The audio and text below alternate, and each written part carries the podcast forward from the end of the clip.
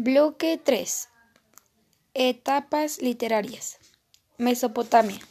La Mesopotamia es una región de Asia Occidental ubicada entre los ríos Tigris y Eufantes.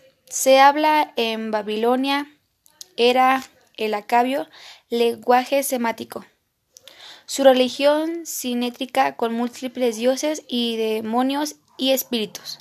La base de la producción era la agricultura eran los cereales, la cebolla, trigo y el sargo. Su gobierno era gobernado por reyes y emperadores.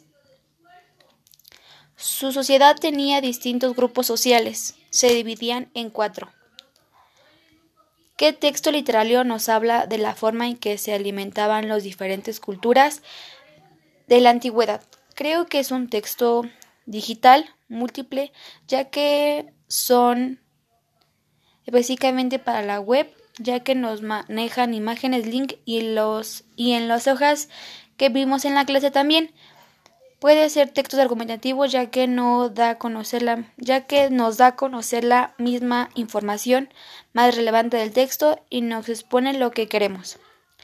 Mi conclusión se me hizo interesante el tema, ya que no sabía nada, y es bueno saber un poco más de la literatura y qué tipos hay, y saber un poco más de las culturas de la antigüedad, sus características, de la literatura, y lo más relevante, relevante de ellas, sus orígenes y lo que los hace importantes hoy en día.